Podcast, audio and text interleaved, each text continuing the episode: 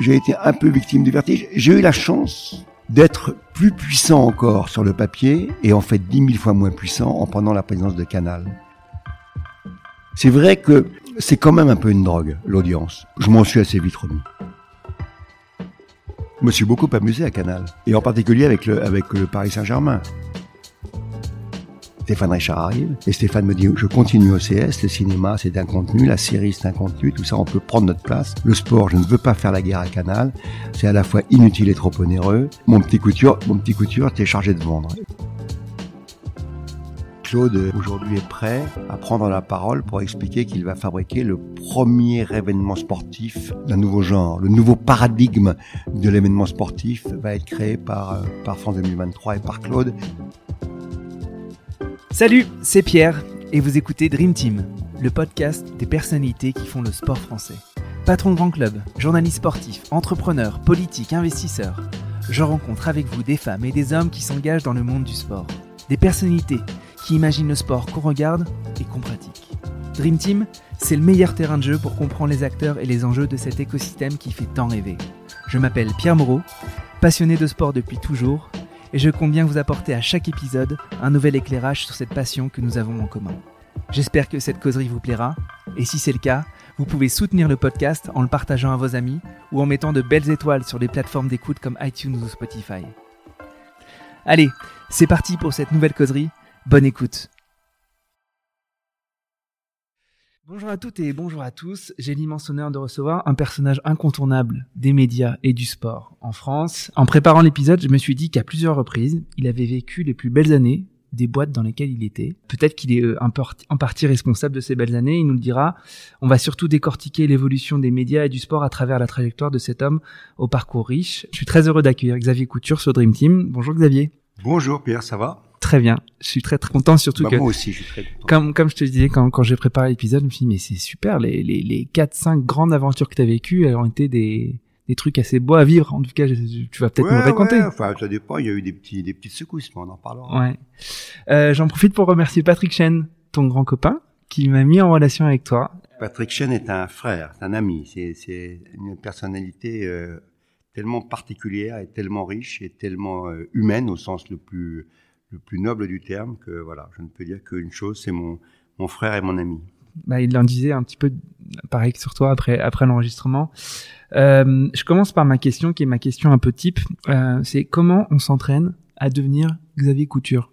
Je sais pas s'il y a un entraînement. Enfin, oui, il y a un entraînement quotidien. Il y a, mais, mais c'était, on, on, lorsque l'on a ce genre de trajectoire, moi, je suis né dans une période un peu heureuse puisque je suis un pur produit du baby boom. Je suis né en 51. J'ai euh, connu euh, les périodes de plein emploi. J'ai connu les périodes où les choix étaient euh, presque illimités pour des euh, ce Pour ta ce génération, ce ouais. que- oui, Mm. enfin l'injustice qui qui a été dénoncée, et Mm. pas forcément d'ailleurs euh, euh, de manière euh, euh, je dirais, euh, exagéré, un tout petit peu parfois exagéré, mais enfin je comprends qu'on ait pu dénoncer cet homme blanc de plus de 50 ans qui a annexé le pouvoir. J'ai vécu euh, ces années-là avec une très grande facilité, je, je l'avoue. Alors, pour répondre plus précisément à la question, je ne suis pas sûr que euh, y ait un entraînement particulier. Enfin, il y a, je, je n'ai pas eu le sentiment d'être dans une, une espèce de concentration pour euh, me dire tiens, je m'entraîne et demain je serai Xavier Couture.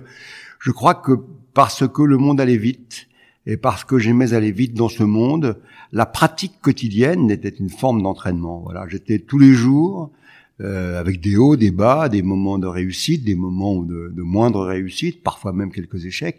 J'ai toujours euh, eu le sentiment que euh, euh, le monde n'attendait pas, que je devais euh, courir et, et faire cette faire ce que j'avais à faire tous les jours, le plus vite possible, le plus agréable, agréablement possible, et si possible avec le, le la plus grande productivité, la plus grande, je dirais, contribution à, à la marche des, des- des choses qui m'étaient confiées ou auxquelles je collaborais. Ok. Mais euh, du coup, tu t'as- t'as pointé le fait que tu vivais une, époque d'opulence, euh, en tout cas en termes de, de, de trajectoire, de champ des possibles était très ouvert. Oui.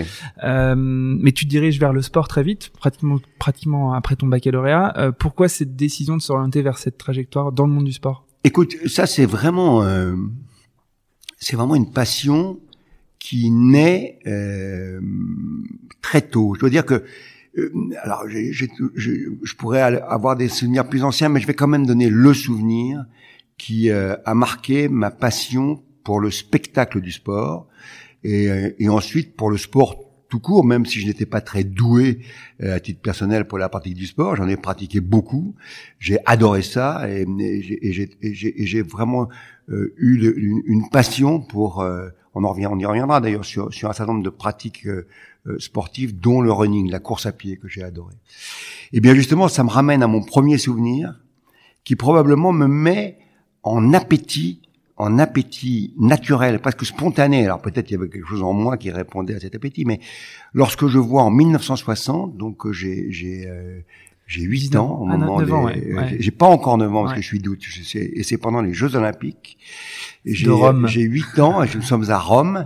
Et il y a un coureur de marathon éthiopien qui s'appelle Abebe Bikila qui court le marathon pieds nus, qui gagne le marathon pieds nus. Et ce jour-là, j'ai fait la rencontre de l'exploit sportif. C'est-à-dire de ce moment où euh, un être humain se transcende et transcende nos émotions.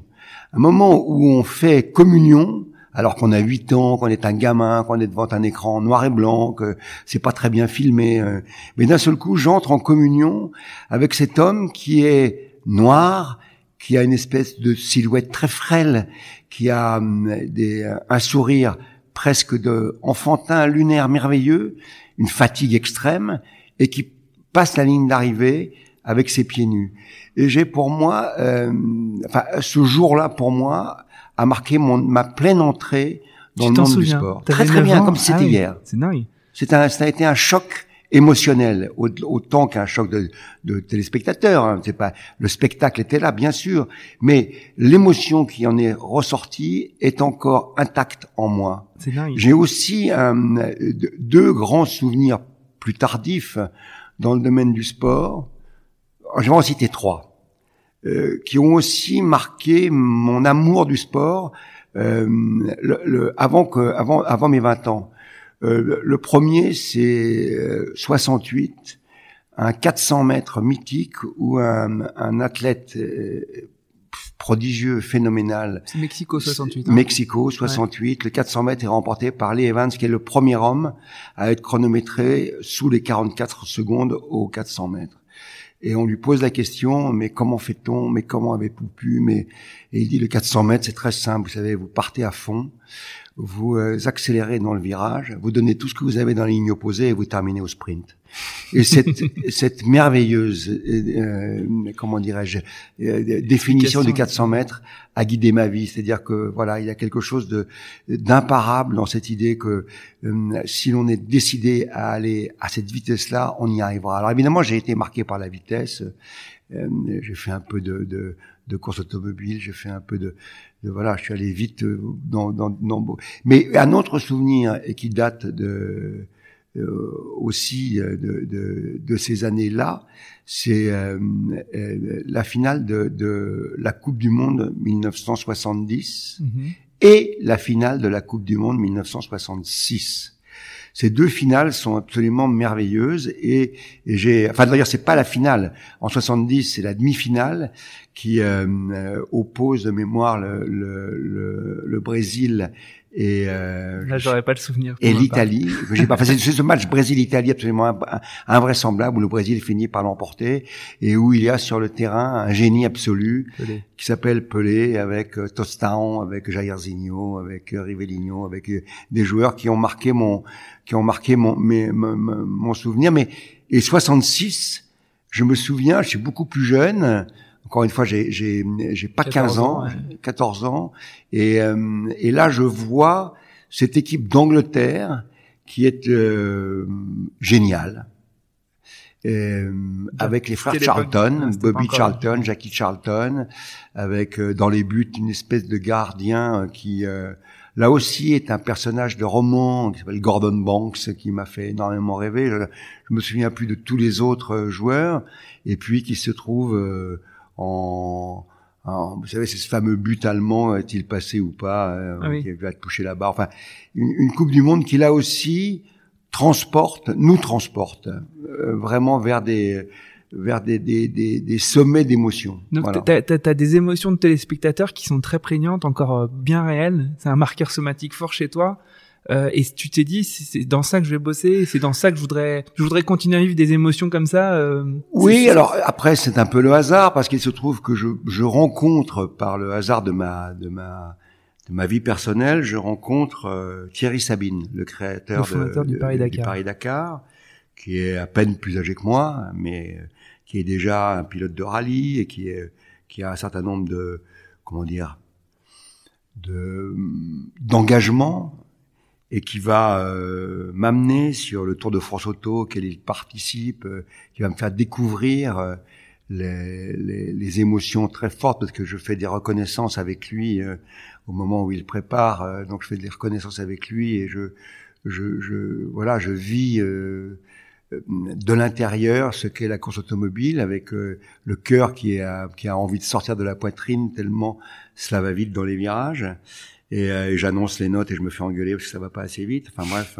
euh, c'est c'est vraiment c'était c'était un grand moment et j'étais fou de Thierry, enfin fou dans le sens de l'amitié, mais c'était Thierry Sabine était un, un personnage qui ne pouvait pas euh, qui ne pouvait pas laisser indifférent et donc oui, il m'amène sur les traces du sport et, et j'aurai la chance d'entrer ensuite à l'équipe. C'est ça. vais, euh, Donc début des années 70, tu rejoins Thierry Sabine qui commence à créer le Paris-Dakar. Exactement. C'est, les tout débuts du Paris-Dakar. Exactement. Euh, tu, tu quittes le Paris-Dakar, c'est au moment où ASO rachète déjà le Paris-Dakar. Oh non, non, non, quoi non, moi je suis, pas là, je suis pas un membre actif du Paris-Dakar. Je suis très proche de Thierry Sabine quand il est euh, dans le, dans le monde du rallye. Mhm. Il m'appelle, il, il lui participe au rallye Côte d'Ivoire-Côte d'Azur, en- en, euh, qui était organisé par Jean-Claude Bertrand. Et il y avait une bagarre entre euh, les journalistes de l'équipe qui étaient euh, euh, pro Jean-Claude Bertrand et ceux qui étaient euh, pro Thierry Sabine. Et moi, j'organise un, un déjeuner entre un homme pour lequel euh, j'avais plus que de l'adoration, qui était le fondateur de l'équipe, Jacques Godet, qui a été Mhm. un de mes premiers maîtres. Moi, j'ai eu quelques maîtres dans ma vie qui Ouais, m'ont appris le métier, mais, mais dont Jacques Godet, qui a été absolument formidable, et euh, qui m'a demandé de participer à l'équipe qui a fondé l'équipe magazine, et c'était un, un vrai bonheur pour pour moi. Et, euh, et, et donc, je, je, je, je rapproche Jacques Godet de, de Thierry Sabine, et Thierry Sabine va euh, va entrer à l'équipe. Il, ne il, va la rue, ce qu'on appelait à l'époque la rubrique auto, lui était plutôt hostile, mais la rubrique euh, événements euh, euh, de- des jeunes sports euh, sous la direction de Patrick Chapuis, Gilles Pernet, qui à l'époque étaient les jeunes loups de la modernité à l'équipe, à l'équipe, l'ont accueilli et ont traité le, le, le Paris Dakar. D'accord. Euh, à 24 ans, du coup, tu, tu rentres, 23-24 ans, tu rentres à l'équipe euh, en tant que chef de publicité. C'est ça. Euh, tu y passeras 12 ans, plus de 12 Non, ans. non, non, Combien non, de temps non, tu non, y non, passeras non. Je rentre euh, en de mémoire en C'est 75. ça, 75. et je quitte l'équipe euh, euh, avant 80 où je, je crée mon propre euh, mon propre petit groupe de pub et de presse. Non, en fait, on crée avec un garçon qui s'appelle Jean-Jacques Voisin des titres de presse sportive, sprint, jogging international, et moi je lance un groupe, euh, enfin je, je rachète euh, un groupe de presse professionnelle dont un grand magazine de professionnels dans le domaine du sport qui s'appelle International Score, qui depuis a disparu depuis, mais qui était un, un magazine de référence pour le monde des fabricants et des distributeurs du monde du sport. Et euh, j'ai fait des publications à l'international pour soutenir l'activité de la production d'articles de sport en France, qui était vendue grâce euh, à la COFAS, grâce aux, aux représentations diplomatiques à l'étranger. Ok. Et ces magazines étaient, étaient diffusés auprès des, des, des élites euh, des pays qui étaient, qui pouvaient être nos acheteurs. Voilà donc. euh. En fait, derrière ça, j'ai compris que tu, assez vite après l'équipe, tu, tu crées des boîtes. T'es dans une Oui. d'entrepreneur. Oui, oui, c'est ça. Est-ce que c'est un truc qui est venu euh, au cours de tes années à l'équipe? Est-ce que tu as toujours été un peu animé par ce, ce, ce truc de mener la barque? Non, non, j'ai toujours été euh, animé par euh, ces deux. Euh, c'est pas l'un plus que l'autre. C'est ça qui est euh, étonnant. D'ailleurs, c'est pour ça que j'ai- j'ai j'ai j'ai alterné une vie d'entrepreneur et une vie de de salarié ou de cadre Ouais.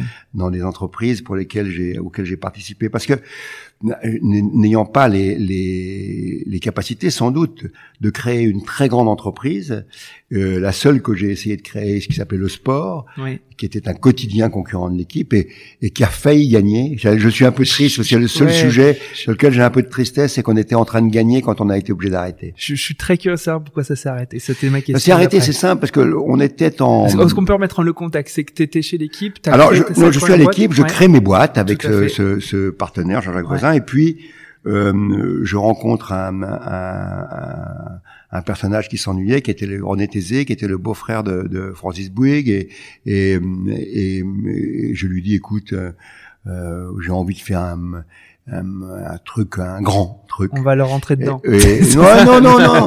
Je, je, disais non, non. Je disais pas du tout dans cette, j'avais pas du tout une position vengeresse. J'étais, je disais dans le fond, en Espagne, et en Italie, il y a plusieurs quotidiens de sport. Il y a aucune raison qu'en France, il n'y en ait pas plusieurs. Mhm. Donc créons un, un, un second quotidien. Euh, René m'a aidé. 80 là, c'est ça? On est, oui, on est, euh, on est, non, non, on est en 87. 87, ouais. Le, le, le, le, journal est paru en septembre 87. Et le, je lui dis, mais, mais dans le fond, euh, le, le, il faut créer un journal qui soit un peu différent de l'équipe. Donc, on crée ce journal avec une rédaction incroyable, un tour de table incroyable. Le tour de table, c'est un Wouzou dans lequel on retrouvait euh, le, la, famille Vertemer, propriétaire de Chanel, euh, les, les, la, banque Paribas, euh, la famille Dassault. Tour de table, c'est la, table de d'actionnaires, quoi. Les actionnaires, voilà. Et puis des journalistes, on avait une rédaction qui était la plus belle rédaction de Paris. Il y mm. avait Jérôme Bureau qui ensuite a dirigé l'équipe, puis après la, rédaction d'M6, Claude Askolovitch qui est encore connu. il a, maintenant, il est toujours à terre, mais, mais il a été, mais Eric Métro qui a dirigé l'école de journalistes de Lille, euh, Patrick Blin qui a été le directeur de la rédaction de l'équipe magazine. Euh, il y avait une grosse rédaction de. Euh, oui, euh, Philippe Brossard qui a été grand reporter à l'équipe, Gilles Van Cotte qui a dirigé Le Monde. Enfin, on avait une équipe rédactionnelle. Une dream team. Une dream team. Et euh, on ne fait pas tout de suite les chiffres attendus pour pouvoir équilibrer. Et on était parti en capital risque. Les capital risque, pour que nos éditeurs comprennent, comprennent c'est une enveloppe fermée. Et une fois qu'on a dépensé tout l'argent, ben, où on gagne de l'argent et on continue, ou où on relève, ou on ne peut, où on ne peut pas euh, gagner de l'argent et on arrête, ou troisième euh, possibilité, on relève de l'argent. Mhm. Donc, à partir de ce moment-là, il y a eu je dirais, euh, un des actionnaires qui était très important pour nous en termes d'image, qui n'a pas souhaité continuer pour des tas de raisons. là, on, dans le secret des affaires, donc je ne vais pas. Et on a été obligé d'arrêter, alors que nous étions en train de gagner. On avait enfin obtenu il faudrait que c'est une très longue histoire, mais là où on était vraiment en contrôle de notre diffusion, c'était à Paris, région parisienne, et l'objectif c'était de faire 50% des ventes de l'équipe. Et quand j'arrête dans cette zone où on contrôle vraiment les ventes, on est à 50% des ventes de l'équipe, on est en train de gagner. Mhm. Et c'est vrai que c'est un peu une tristesse, mais en même temps, bon, ça m'a donné l'occasion. Euh, d'entrer à TF1 juste dans la foulée, voilà. Après, en, revenant sur le positionnement de ce, ce, magazine et de ce journal, c'était aussi un, quotidien. C'était un quotidien. Bon, déjà un travail monstrueux, Pour, pour sortir un quotidien euh, sur une approche euh, éditoriale qui était quand même différente de celle de l'équipe. Oui, on avait on avait une, une, une, approche éditoriale qui était euh, comment dire, c'est toujours difficile de procéder par analogie. On nous a traité de libération du sport. C'était un peu plus compliqué que ça. On allait au fond euh, des sujets et chez dans, dans notre euh, notre journal et au, au fond l'équipe aujourd'hui a suivi la même euh, la, même chemin et, et, eh bien nous avions une place naturellement qui était réservée aux résultats, mais qui n'était pas une place essentielle. Ce qui était essentiel, c'était faire vivre l'événement, raconter des histoires, euh, transmettre de l'émotion, transmettre parfois même de l'intelligence, transmettre de, des positions un peu euh, un peu tranchées sur certains sujets. Et, et, et c'était pour une un certain type de lecteur, il est, on était en train de rencontrer ce lectorat. C'était un journal très attachant, plus attachant qu'on ne pouvait l'être l'équipe à l'époque. Il y avait à la tête de l'équipe un champion de tennis, s'appelait Jean-Pierre Courcol, mhm. qui a eu euh, une oraison funèbre. je lui en sais, euh, j'en suis tout à fait reconnaissant parce que c'était une belle horizon funèbre. Ils, ils, ont, ils nous ont tués en province par des tas de, méthodes, mais je peux pas lui en vouloir. Il, il, réagissait en concurrent. Mais il a eu cette phrase. Il a dit :« Je ne sais pas si nous avons été les meilleurs, mais nous avons été les plus forts. » Ça me suffisait parce qu'en dans le fond, ça ouvrait la possibilité que nous ayons pu être les meilleurs. Mhm. Et je trouvais que c'était un hommage, sans le dire, il nous rendait un hommage qui m'a qui m'a beaucoup touché. T'as 36, 37 ans à l'époque. Euh, bon, c'est ta première grosse aventure entrepreneuriale, enfin ta deuxième, on va dire, Oui. euh, celle où La t'emmènes. première grosse. Ouais, la première grosse, t'embarques quand même beaucoup de gens avec Oui, toi, oui, tu oui. lèves des fonds. Euh, Qu'est-ce que t'apprends de cette euh, expérience et est-ce que ça t'affecte cet échec, même si t'étais les meilleurs, même si t'étais le meilleur? Euh, Comment tu ressors de, de ce premier truc euh, où... Alors, c'est une, c'est une, c'est un mantra très américain de dire que dans le fond, on apprend beaucoup de ses échecs. Je, je t'avouerai que oui, on apprend beaucoup de ses échecs. Euh, ce que j'ai appris dans cet échec, c'est que il, il y a, euh, c'est idiot quand on embarque autant de gens sur un projet auquel on tient autant, de laisser une trop grande part à l'aléatoire. L'aléatoire, c'était de se dire, dans le fond, si je vends autant d'exemplaires, je vais passer, mais si je vends pas, on verra. On verra pas. On, c'est, c'est- donc, la leçon de cela, c'est que alors, et c'est vrai que nous étions en train de gagner à la fin, mais que nous n'avions plus le carburant et que il aurait fallu rajouter probablement au minimum deux fois l'argent qu'on avait mis à l'origine. Donc, il aurait fallu faire trois fois l'investissement qui a été celui d'origine pour gagner. Je pense que si j'avais euh, calculé de manière rationnelle en disant je ne lance ce projet qu'avec trois fois la somme que j'ai voulu, que j'ai réussi à réunir, eh bien, nous aurions gagné. Et plutôt que de dépenser cet argent et ne pas mener l'aventure à son terme, même si elle m'a appris beaucoup de choses, encore une fois, mais ce qu'elle m'a appris vaut pas l'argent qu'on a perdu, d'une part, d'autre part, je trouve que pour la- l'intelligence, la, sueur, le talent de tous ceux qui ont euh, œuvré, je trouve ça dommage que je n'ai pas fait le, le travail indispensable qui constituait, euh, qui consistait, je veux dire, à, à nous donner des marges Ouais. de manœuvre. Donc oui, ça m'a appris cela. Ça c'est la première chose. La seconde chose, c'est qu'au moment où il fallait recapitaliser le journal à la fin, ce que tu disais tout à l'heure, est-ce que on- pouvait relever? Ouais. Oui, on aurait pu relever des fonds. Eh bien là, je dois dire que ce que ça m'a appris, c'est que lorsqu'on n'appartient pas à une certaine caste parisienne, euh, alors je, encore une fois, je, je, je, je ne dis pas que ça sauve toutes les situations, mais enfin, quand on n'appartient pas à un certain monde, on a plus de difficultés à euh, retrouver le- le- le- les moyens que lorsque euh, on est euh, béni par une sorte de de cette de de de, de, de, bon vouloir ou de, de wishful thinking de ces euh, de cette nomenclatura parisienne. En même temps, euh, ok, c'est- un échec avec toutes les raisons que tu as évoquées, mais ça fait 40 ans que plein de gens essaient de se casser les dents pour concurrencer l'équipe. Il y a toujours pas un journal de référence qui réussit à être sur les plates-bandes de l'équipe. Il y a SoFoot, qui est assez récent, le groupe Ouais. Sopress, qui est quand Ouais. même un ovni, euh, un ovni, parce qu'il continue à est plus que bien. Mais par contre, il y en a eu beaucoup de tentatives. Pourquoi, Alors- pourquoi on n'arrive pas à aller euh, taper sur les plates-bandes de l'équipe Pourquoi c'est le seul journal euh, Alors, ce qui, français ce qui vaut pour moi vaut pour les autres. Déjà, euh, lorsque je, je déplore notre euh, trop faible investissement, je, je, je, je peux, euh, je dirais, euh, non pas déplorer, mais en tout cas euh, remarquer que tous les autres essais ont été vraiment des petites choses. C'est-à-dire que euh, s'attaquer à l'équipe, euh, à son histoire, à, à sa qualité, à son expertise, Mhm. en faisant des journaux euh, fabriqués au rabais, ça peut pas fonctionner. Ça ne peut pas fonctionner. Déjà, nous, nous étions avec une rédaction qui devait être de l'ordre du de la moitié ou peut-être même moins de la moitié des journalistes qui travaillaient à l'équipe, oui, moins de la moitié. On était déjà absolument en flux tendu sur tous les papiers. C'était un boulot absolument énorme. On n'était Ouais. vraiment pas dans les 35 heures. Vous pouvez demander à Jérôme Bureau, il bossait euh, 26 heures par jour. Non, c'était dinguerie. Donc, euh, je dirais que tous les autres essais ont été euh, un peu médiocres. Le second euh, point qu'il faut noter, et ça rend hommage à, à, à la tentative de Franck Hanès et, de SoFoot, c'est que nous avions un point de vue éditorial.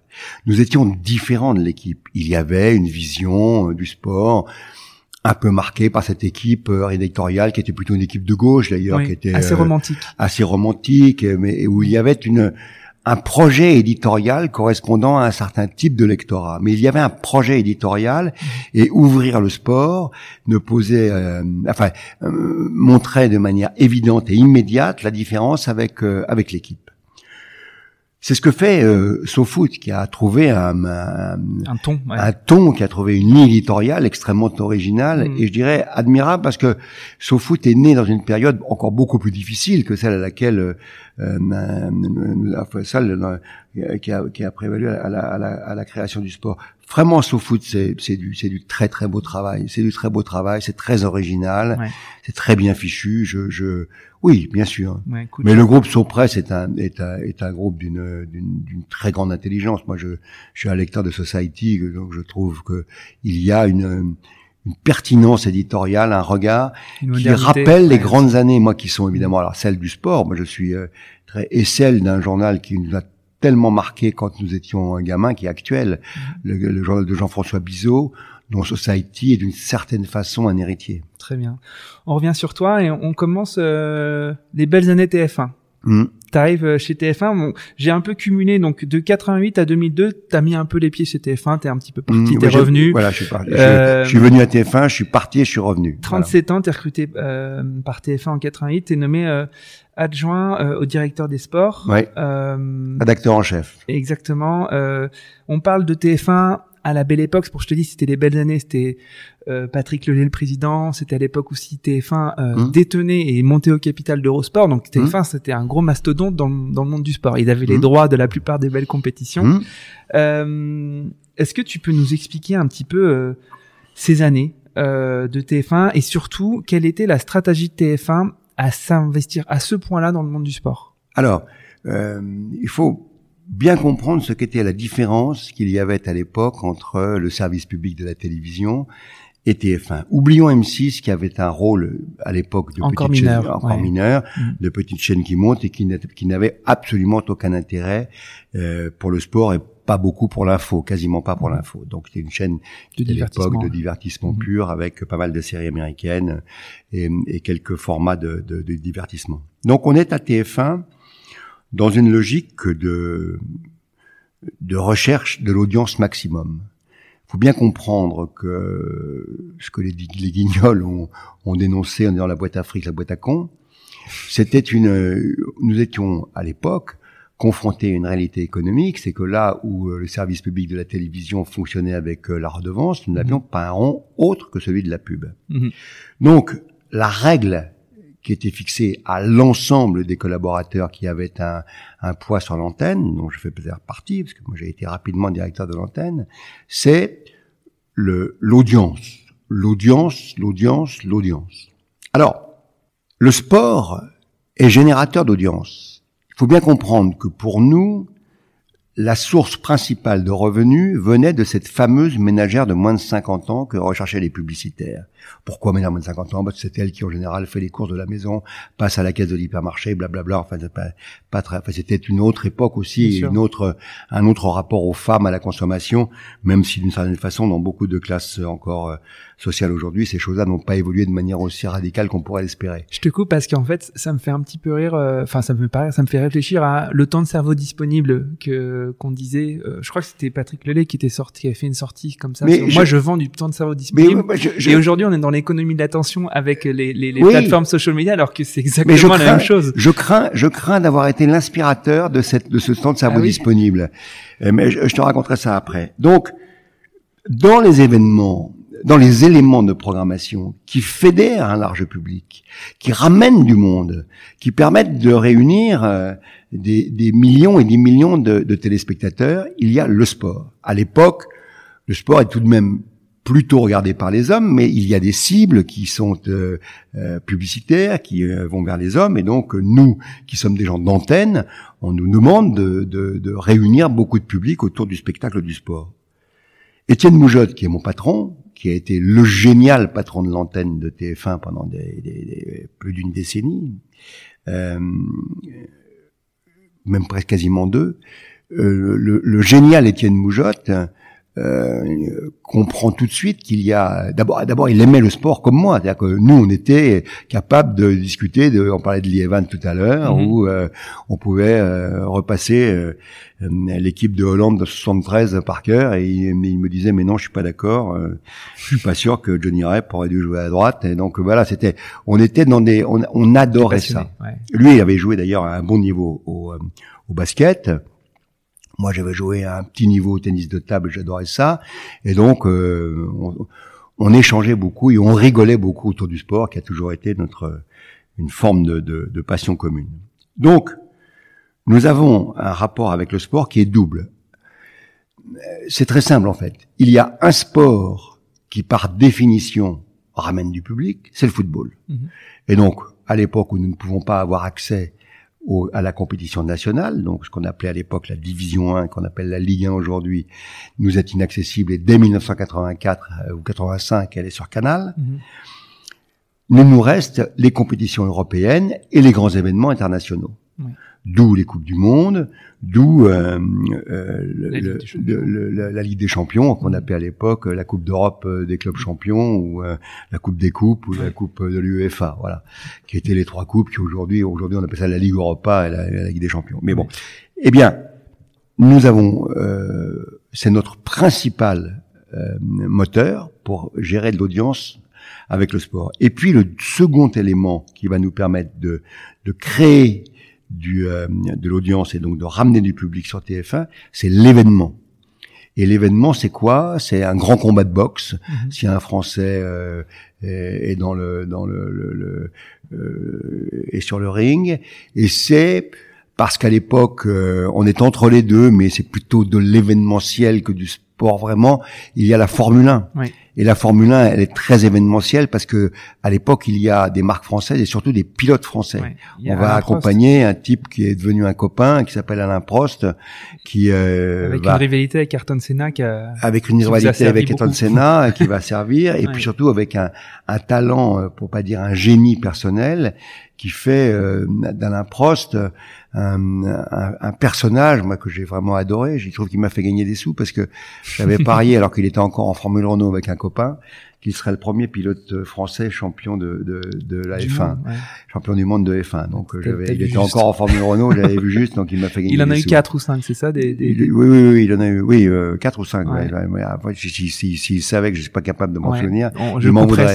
Et d'ailleurs, et d'ailleurs, je, je, non, non, faut pas couper, je, l'adore et, et il sait que je suis Alzheimer. Et non, en revanche, ce dont il peut se souvenir, c'est qu'à l'occasion de la cinquantième victoire qu'il a enregistrée en Formule 1, euh, c'était euh, à l'époque j'étais euh, encore éditeur du sport. On est au mois de mars ou avril en 1988 et je suis donc encore à la tête du sport qui paraît.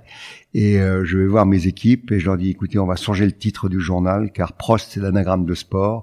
Et aujourd'hui le journal va s'appeler le Prost. Ah. et donc euh, le, le, quotidien que j'avais créé s'est appelé le Prost à l'occasion de cette cinquantième victoire. Donc Prost était un type formidable. Il a apporté énormément à la Formule 1 il y avait un intérêt en plus de, de, de, du président de la République à l'époque pour le circuit de Manicourt donc il y avait une sorte d'intérêt du pouvoir politique à l'égard de la Formule 1 c'est ça hein. oui c'est ça et, euh, et donc tout cela a fait que la Formule 1 était entre le sport et l'événementiel, peu importe, c'est un peu des deux, et, euh, et, nous a apporté beaucoup d'audience. Euh, voilà. Et puis il y avait quelques compétitions qui parfois euh, pouvaient être du handball ou pouvaient être à partir du moment où la France était en finale d'une grande compétition, à ce moment-là, nous la retransmettions. Voilà, c'était à la fois football parce que le football ça ramène du monde quel que soit euh, oui, enfin toujours, c'est un sport qui est par définition un sport événementiel, et puis l'événement quand il s'agissait d'autres sports. Est-ce que cette, euh, cette, ce penchant romantique que tu avais sur le sport, tu as réussi à le, à le, transférer aux équipes de rédac de TF1 Est-ce que, est-ce que le traitement médiatique du sport que tu as opéré avec TF1, tu penses que il avait la même le même vernis que ce que tu avais sur le sport? Est-ce que c'est quelque chose qui est pas venu un petit peu après finalement, dans l'audiovisuel en tout cas? Alors, nous étions, il y avait, alors, si je reprends le mot romantique, oui, que ce soit Patrick Lelay ou Étienne Moujotte, euh, le romantisme euh, du sport, il l'avait entièrement. C'est euh, Lelay adorait ça, Moujotte adorait ça, les équipes évidemment du sport adoraient ça. Moi je me souviens de j'ai fait venir Denis Brognard qui qui est, qui est qui est venu sur TF1 pour le sport et qui a été qui adore le sport et toutes les équipes étaient à l'époque très des fanas. fanas mais on avait Thierry Roland, on avait un Pascal Pro qui a mal tourné depuis. non mais c'est un copain. ça, c'est pour ça. oui, et, euh, et, mais, on avait, euh, oui, des équipes qui étaient totalement motivées. Euh, Thomas euh, Sénécal qui aujourd'hui est sur Canal était chez nous, Didier Lahaye qui a été le producteur de la était producteur de la F1 chez nous. Enfin bref, on avait des équipes qui étaient très motivées. Et si on parle romantisme, oui, nous étions romantiques. Alors maintenant, la lecture plus politique telle que le sport l'avait développé, non, on n'était pas, on était, c'est venu après. C'est vrai que c'est venu un peu sur Canal, pas vraiment. D'ailleurs, le, le, patron du, du, Canal Football Club, euh, Hervé Matou, Hervé Matou était sur TF1. Bien sûr, était sur TF1. Et, et, donc, à l'époque où il est sur TF1, il était plus euh, conventionnel, disons. Mhm. Et donc, non, on n'avait pas une lecture politique du sport. D'abord parce que TF1 n'était pas proprement parlé une chaîne qui était très, euh, euh je dirais, porteuse de messages politiques. Euh, en dehors d'une certaine, je dirais, conformité, un conformisme mmh. politique qui faisait que, par définition, nous étions plutôt en bon terme avec le pouvoir en place, pour dire les choses de manière un peu vulgaire, mais c'était l'intérêt de TF1. TF1 n'a jamais été une chaîne d'opposition, donc elle ne s'opposait pas au pouvoir en place, parce qu'il fallait euh, faire tourner la gamelle tous les jours. Donc euh, il y avait une vision tout à fait euh, pragmatique de la politique. La mmh. politique, ça ne sert à rien si ça rapporte rien. Mmh. Et donc, on n'avait pas cette dimension sociopolitique du sport que que j'avais que nous avions quand j'ai publié le sport et que Canal a eu un peu euh, ensuite et que naturellement quand nous parlions tout à l'heure de de saut euh, de, saut foot, on est en plein dans cette logique là c'est vraiment le je, je merci pour, pour, d'avoir répondu à ce à ce à ça. Euh, je te disais en introduction sur cette période c'était euh, donc TF1 qui pour des raisons que tu as expliquées, s'investissait euh, lourdement parce que ça coûtait déjà un peu d'argent à l'époque d'acheter les droits premium de ces compétitions, rien à voir avec ce que ça vaut aujourd'hui. Euh, et aussi, il y a la démarche de euh, d'être l'actionnaire majoritaire d'une chaîne comme Eurosport. Euh, ça, c'était un truc que tu gérais aussi ou c'était les équipes des services centraux de TF1 qui géraient Eurosport et l'acquisition d'Eurosport, la stratégie de ah non, non.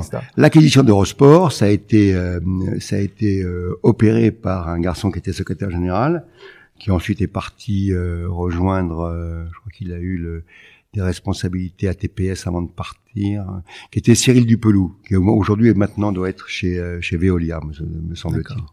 Cyril Dupelou, un garçon tout à fait remarquable et, et qui a eu cette idée de développer le groupe TF1 en faisant des acquisitions et en particulier celle d'Eurosport. Moi, je n'ai pas eu de responsabilité sur Eurosport immédiate. Il se trouve que euh, en je sais plus en quelle année, 97 ou 98, j'ai été nommé vice-président d'Eurosport France mhm. et j'avais une responsabilité éditoriale et managériale sur Eurosport France. Mais euh, à partir de 98, moi je me retrouve euh, patron de l'antenne, patron de l'antenne de TF1, c'est c'est c'est écrasant, c'est écrasant, c'est écrasant. Mais j'adorais ça. Hein. Mais c'est 7 jours de travail, 15 euh, heures par jour. Enfin, j'exagère à peine. 7 jours de travail, oui, on est sur la brèche 7 jours par jour, 7 jours par semaine. Et c'était quand même des heures et des heures de boulot, à la fois pour l'antenne, mais aussi pour tout ce qui est tout ce qui ne se voit pas à l'antenne. Mhm. Ça allait du marketing à la programmation, en passant par des outils techniques. Euh, c'était un gros boulot. Et donc j'avais euh, et, et, Étienne, lorsque Dacier demande à quitter euh, le service des sports, me dit écoute, euh, c'est pas un énorme boulot les sports à TF1. Est-ce que tu veux le faire en plus de la direction de l'antenne? Et j'ai dit oui. Donc je me suis retrouvé à partir de 98 patron des sports. Belle, belle année. Belle année. Ah ben, c'était juste après la Coupe du Monde, hein, juste après la Coupe du Monde. Mais j'ai au titre de parce que j'avais quand même dans mes responsabilités, j'avais les événements en charge.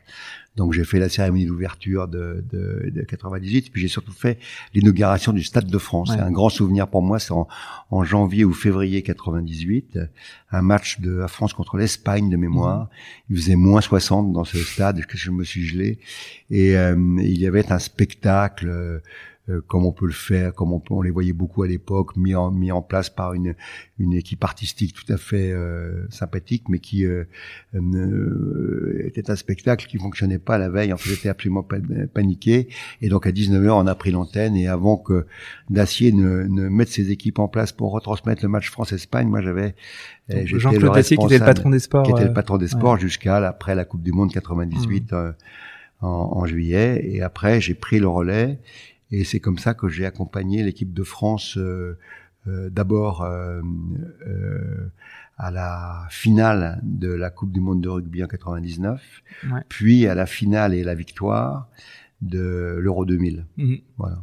je te disais du coup encore une fois en introduction, c'était les belles années de TF1 parce que TF1 à cette époque-là était le leader incontesté de l'audience, alors peut-être encore un petit peu aujourd'hui. Euh, Mais pour, pour, souvenir, je, je bats euh, le record de, de en fait, donne-moi tes records. Dacier, ça me faisait marrer parce que Dacier avait le record des audiences de TF1 avec la finale de la Coupe du Monde 98. facile. 21 millions. Et j'arrive à la finale de la Coupe du Monde, de la Coupe de l'Euro 2000. Et, euh, et, il se trouve qu'on partageait l'antenne avec Canal en 98, que Canal retransmettait le match en simultané et avait fait un million et demi ou un truc de ou deux millions de téléspectateurs. Et moi, je n'ai personne mhm. qui m'accompagne, donc euh, TF1 est exclusif. Et donc, on bat le record de, de, de 98 avec la finale de l'Euro 2000 et on a enregistré 23 millions de téléspectateurs et j'ai longtemps eu ce record qui a été détrôné par euh, Charles Villeneuve qui pour euh, la finale de 2006 oui. Contre, euh, perdu contre l'Italie. Perdu contre l'Italie, mmh. fait 24 ou 25 millions. D'accord.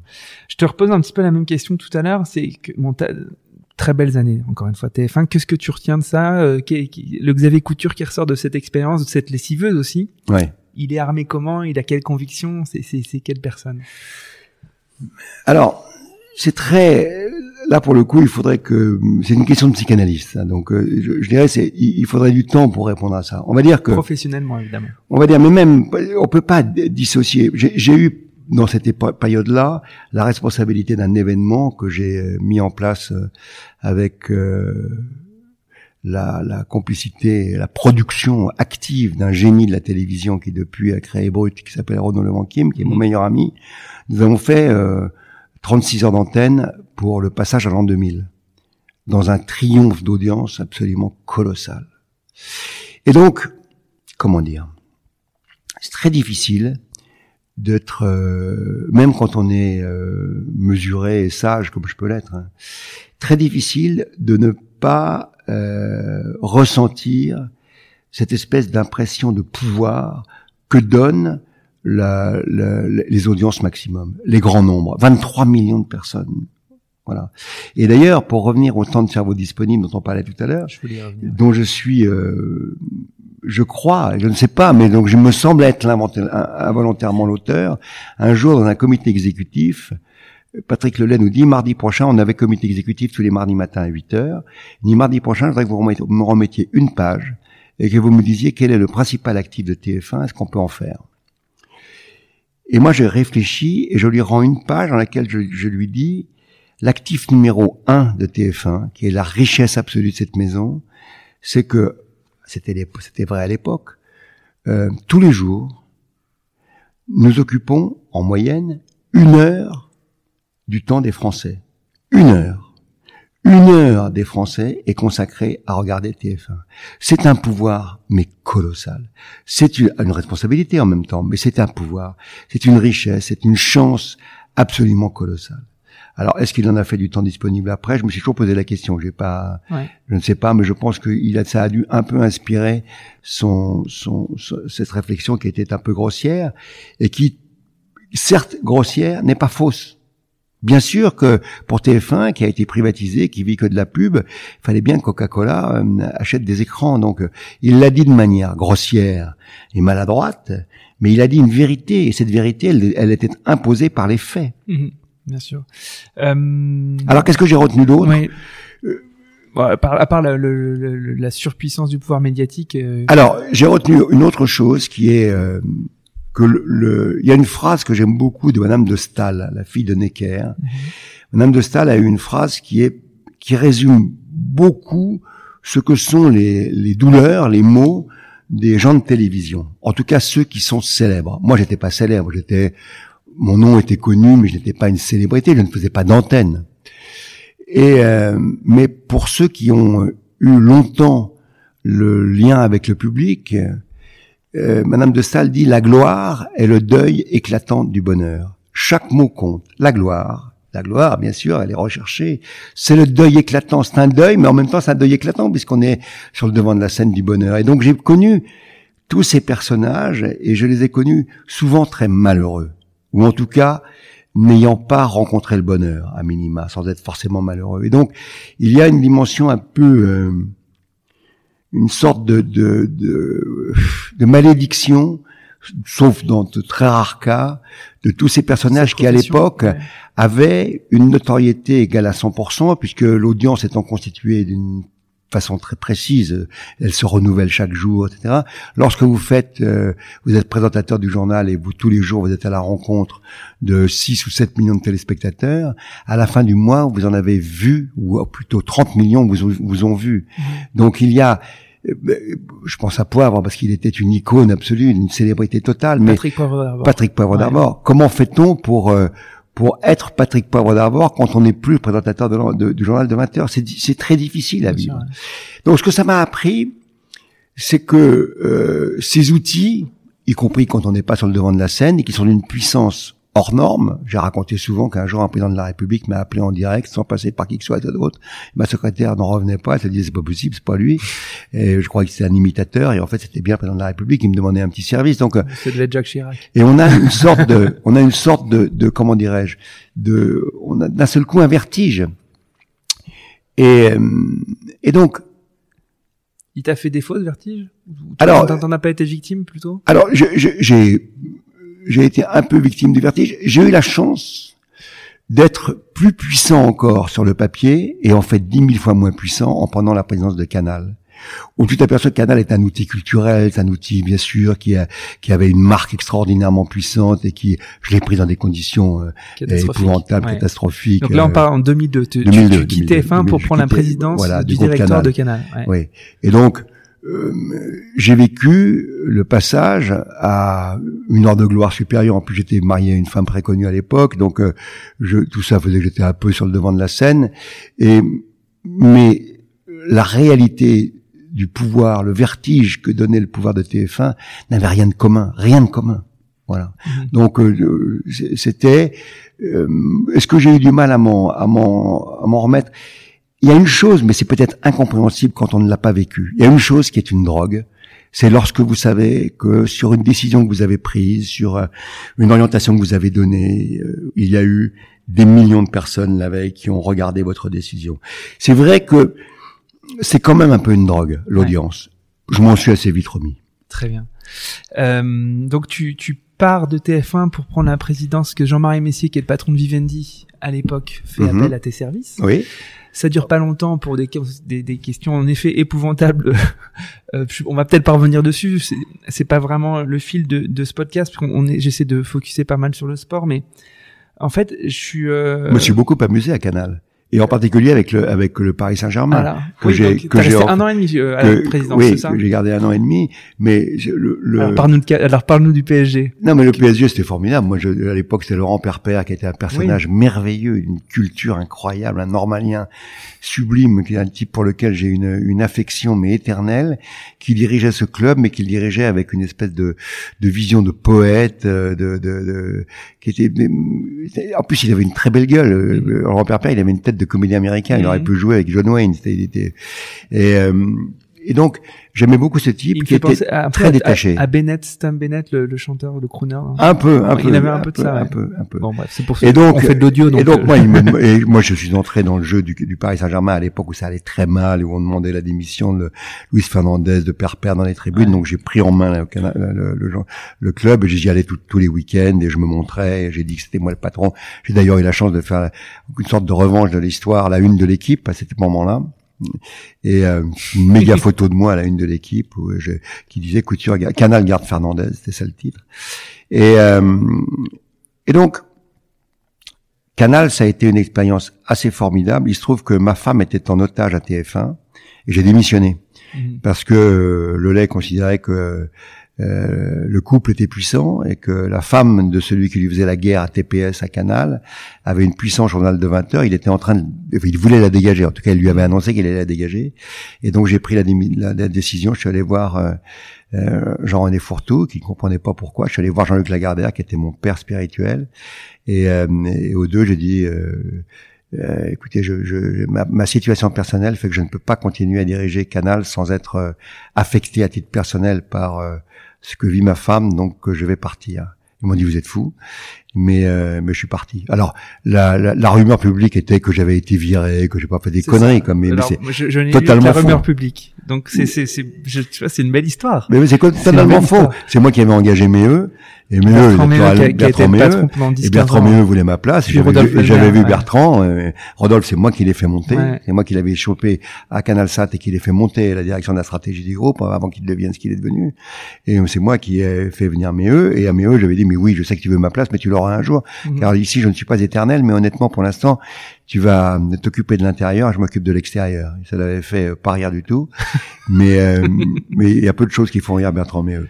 Mais, euh, mais c'est un type très bien par ailleurs. Qui a eu Un beau succès quand Très même. très bien, type Ouais. très bien, qui a très formidablement bien réussi après, Ouais. qui a relevé la chaîne. Il a été absolument euh, efficace. D'ailleurs, je suis parti quand je suis allé voir Fourtou. J'ai dit voilà, maintenant que Méheux est là, je peux partir. Il n'y a pas de, ça, il y aura pas de drame. Il va prendre la succession sans aucune difficulté. Ouais. Mais euh, c'est drôle, mais c'est après les, gens ne retiennent que ce qu'ils ont envie de retenir. Pour tout le monde, j'avais été viré. Mais bon, Mhm. ça n'a pas Bah alors d'importance. c'est ça. c'est super que tu aies pris le temps de, le- de repréciser tout ça parce que c'est pas ce qui se lit en effet. Oui, oui, oui, mais ça n'a aucune importance. On s'en fout. Bon. Bah, tu sais comme je suis écouté par des millions d'auditeurs, euh, la- Bah voilà, la vérité éclate enfin. Voilà, la vérité éclate enfin. Euh, je voulais revenir sur euh, parce que du coup euh, tu quittes pour des raisons de grand chevalier Canal+ et t'écris un, un livre qui s'appelle La dictature de l'émotion où va la télévision. Hmm. Donc tu prends le temps d'écrire ce truc, Hmm. ce truc, excuse-moi, c'est un Ce peu truc, trivial ce comme. truc, ce truc, ce truc. Mais du coup, euh, j'ai pas lu ce livre. euh, j'ai un petit regardé les verbatims. L'économie de l'attention, on y revient, le temps de cerveau disponible, faire en sorte que les gens vivent des émotions à travers euh, le petit tube cathodique. Maintenant, c'est à travers des petits, euh, des petits euh, téléphones. Euh, quelle est toi ta vision de ce- votre métier de, de l'époque, hein, qui est toujours un peu le métier de la télévision actuelle, et puis l'avènement, enfin, de, de ces mastodontes euh, de l'émotion, qui, qui Alors- sont les, les, les plateformes sociales? Moi, j'ai compris ça très vite lorsque je suis euh, euh, à TF1. D'ailleurs, je, je fais partie, euh, je me fais voir Étienne Moujotte et lui dis voilà, il faut qu'on fasse une réforme éditoriale du 20 heures. euh, le 13 heures passe par une émotion qui est une sorte de, de, de, de séduction du cerveau reptilien de tout urbain qui a des, euh, des ascendances dans le dans la, la, la, province et la ruralité et ce qu'avait fait euh, euh, comme Monsieur Jourdain ou pas d'ailleurs euh, mais, en tout cas il avait fait euh, avec beaucoup de, de subtilité. Je disais à, à, à Étienne il faut traiter le 20 heures. J'en suis pas fier aujourd'hui hein, mais c'était très efficace avec le même prisme de- d'entrée émotionnelle. Et donc il faut faire un- un- une hiérarchie totalement euh, liée à l'événement. Et donc euh, il faut créer la, la pression émotionnelle de l'événement dans euh, le conducteur du 20 heures. Ce qu'on a fait, on a modifié un peu l'ordre de, de, de- des sujets pour avoir une. Ça, c'est une intuition que t'as? Si Oui. tu- D'accord. Oui, je suis pas le seul à l'avoir, hein, Ouais. mais, mais c'était une évidence qu'en mettant. euh, donc, j'ai cette formule qui n'est pas qui n'est pas très politiquement correcte dans le bureau d'Étienne, mais qui est de dire il faut, traiter le 20 heures comme non pas un journal de la province comme le 13 heures, euh, le cerveau reptilien de chacun de nous qui a un, parent qui habite dans le mais euh, sous l'angle du fait divers. Chaque information est un fait divers. Donc il faut considérer que d'une information politique à une information économique, d'un fait sportif à euh, un dérèglement climatique, tout est fait divers et il faut traiter par cet angle-là. Ce sera un moyen de hiérarchiser le 20 heures par l'émotion que cela procure chez le téléspectateur. Naturellement, la rédaction de TF1 te dira aujourd'hui que ce que je viens de dire n'est pas vrai, que c'est Mhm. pas comme ça qu'il travaille. La réalité, c'est que inconsciemment ou consciemment, elle Et travaille comme ça. t'es peut-être pas fier d'avoir eu cette idée? Parce que nous avons tout de même détricoté euh, une partie du magistère que pouvait avoir une, une antenne de télévision dans la manière de euh, restituer la vie du monde au public. Parce que d'une manière presque mécanique, ça amène euh, à ce que fait CNews aujourd'hui. C'est-à-dire, dans le fond, et je dis ça, euh, c'est purement analytique. Hein. Encore mmh. une fois, il n'y a pas de jugement de valeur. Qui suis-je pour juger? Mais aujourd'hui, c'est né avec la télé-réalité. Lorsque nous amenons la télé-réalité euh, avec, euh, nous nous refusons mmh. Love Story et ça devient malgré tout le, le, le, Love Story de de de, un carton. de 6 un carton. Euh, Taverneau euh, trahi plus ou moins, mais comme on avait fait Colanta qui a été Survivor, enfin bref, une bagarre autour de cette télé qui de toute manière arrivait à l'antenne. Nous, on était pour avec euh, mon vieux camarade Guillaume de Vergès, on était pour l'arrivée de de la télé-réalité. Donc, la télé-réalité, c'est quoi? C'est le début de la communication horizontale, mais qui ne dit pas son nom parce que la verticalité du média top-down fonctionne encore. Je m'explique. Une télévision, c'est un mass média. Elle a un émetteur et elle douche des millions d'écrans devant lesquels les gens sont placés. Un jour, on leur dit, mais vous savez, vous avez, comme l'a dit McLuhan, vous avez droit à votre quart d'heure de gloire. On va vous sélectionner, on va vous caster, vous allez vous-même devenir les acteurs. C'est fini, c'est plus des acteurs américains bien connus. C'est vous qui allez être les héros. Et donc, Pascal Brognaud avait commencé justement avec la nuit des héros, mais elle n'avait pas poussé la logique à son terme. Et puis, naturellement, John DeMol a cette intuition géniale. Il crée euh, ce, ce, Big Brother qui devient mm. Love Story en France et que nous refusons et qui vient sur M6, mais qui nous amène à faire la même chose avec la Starac, etc. Mm. Qu'est-ce qui se passe? On crée ces conditions de préparation du public à la mise en scène du public lui-même. Arrive donc le média top-down, essaye de s'approprier ce que va être en fait la logique des réseaux sociaux. Qu'est-ce qui se passe?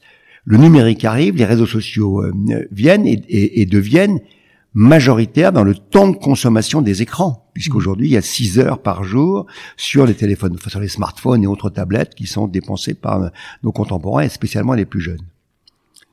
Comment ça fonctionne aujourd'hui? Et mon regard est de la dictateur de l'émotion, je l'avais entreaperçu, j'écris ça en 2005, et, et, j'avais entreaperçu, la fin du livre raconte les prémices de cela. Comment fonctionne aujourd'hui le, le, le, système médiatique? Vous prenez une information top-down, donc tu regardes le 20h et tu as une, une, information, Emmanuel Macron a dit blablabla. Les réseaux sociaux reçoivent le blablabla d'Emmanuel Macron. À ce moment-là, Pierre commente et dit c'est incroyable. Il a dit blablabla alors qu'il aurait dû dire blobloblo ce salaud. Mmh. Mais son copain Jean-Jacques dit mais il a bien raison de dire blablabla. Mmh. Et l'information top-down se met à circuler en fractal et elle est comme le virus, euh, le Covid, elle crée des mutants et l'information mute et devient une espèce de alors il y a des informations qui tombent. En général, c'est ce qu'on appelle des informations positives. Mhm. Elles ne fonctionnent pas. Mais les informations négatives ou à caractère agressif ou ambigu mhm. circulent de manière massive dans les réseaux sociaux. Et à ce moment-là, les médias top-down des plus malins mettent un pipeline dans cette masse d'informations, les font remonter et les resservent comme étant des informations top-down. Et ça devient un cycle infernal. Et ça repose sur un autre constat que j'avais fait à l'époque à TF1 et que je j'avais mis un, euh, y compris dans les rapports qu'on avait avec les gens de fiction. Je viens te voir et je te dis, écoute, Pierre, t'es un type formidable, tu sais. Je t'adore, t'es un type exceptionnel. Vraiment, ce que tu fais, tes podcasts, c'est tellement formidable. Tu vas te dire, mais qu'est-ce qu'il me veut, couture? Donc, tu ne vas pas me croire sincère. Tu vas probablement apprécier, plus ou moins, en disant dans le fond, peut-être qu'il en pense une partie, mais, mais tu vas pas me croire sincère. Tu vas me croire tu vas avoir un doute et tu vas mettre un frein, tu vas mettre une distance avec mon discours. J'arrive maintenant et je dis Pierre, tu sais, j'ai parlé avec Patrick t'es vraiment qu'un gros con, vraiment. et honnêtement, ce que tu fais, c'est de la merde. Et vraiment, ça n'a aucun intérêt. Tu te dis pour qu'il me dise ça, c'est qu'il le pense. Mhm. Tu ne mettras pas en doute la sincérité de mon propos. Eh bien, les réseaux sociaux fonctionnent comme ça. Quand on est agressif sur les réseaux sociaux, on est sincère, donc le fractal fonctionne à plein. Si on est positif, ben ouais, là ça va, t'es vendu, t'as dit du bien de Macron, qu'est-ce qu'il t'a donné, toi? Écoute, on te connaît, voilà. Et donc ce, ce phénomène-là est un, déjà, et je, je l'avais un peu anticipé, un peu identifié, mais j'avais surtout identifié le fait que la télé-réalité et l'arrivée des réseaux allaient donner le, allaient renverser le pouvoir, et que le pouvoir aujourd'hui se situe ne se situe plus dans le système top-down classique, mais se, se, situe dans un système euh, horizontal, fractal, qui parfois remontent dans les dans les dans les dans les systèmes de de, de diffusion top-down. L'antenne qui est la plus euh, caricaturale de ce de ce circuit, c'est c'est CNews qui le fait très très bien. Pro qui n'est pas un intellectuel, bien qu'ayant beaucoup lu, c'est pas du tout un âne, un âne hein, mais c'est mm. pas un intellectuel de la politique, c'est pas, mais et qui est obsédé par l'idée, euh, par une idée simple, qui est que pense le peuple, que mm. pense le public? Il se soumet à cette idée que, dans le fond, c'est le public qui a raison. D'une certaine façon, c'est une lecture euh, de, à mon avis erroné, mais c'est une lecture de la démocratie. À mon sens, elle est erronée. Et il fait fonctionner ce, ce, ce, ce système à plein. Alors, je l'avais un peu anticipé dans la dictature de l'émotion, sachant que je n'avais pas à l'époque anticipé le fait que c'était les émotions négatives, les émotions de l'agressivité, qui prendraient naturellement le pas pour ce que j'ai expliqué tout à l'heure, parce qu'elles sont crédibles, parce qu'elles sont, on, y croit, elles sont sincères. Elles sont sincères. Bon, super, merci. Euh, T'as écrit d'autres bouquins, plus des romans, mais on va mm. pas revenir mm. dessus. Je passe un peu à la troisième partie, aux autres belles années. Je voulais parler d'Orange et mm. d'Orange Sport. Je les ai aussi mis dans la catégorie des, des belles années. Donc après Canal+, tu rentres chez Orange. Euh, et tu euh, et on crée les chaînes. et on crée les chaînes ouais. Tu peux euh, nous redire un petit peu le contexte de ton arrivée chez Orange et puis du coup t'as as monté Orange Sport du coup si je comprends bien. Orange Sport et, et OCS avec l'appui d'un certain Patrick Chen et de ses équipes. Absolument. Patrick Chen a été l'opérateur qui nous a permis avec les équipes de de à l'époque comment je sais plus comment s'appelait sa boîte enfin après c'est devenu Sport 365 oui. Sport Ever. Sport Ever. Ouais.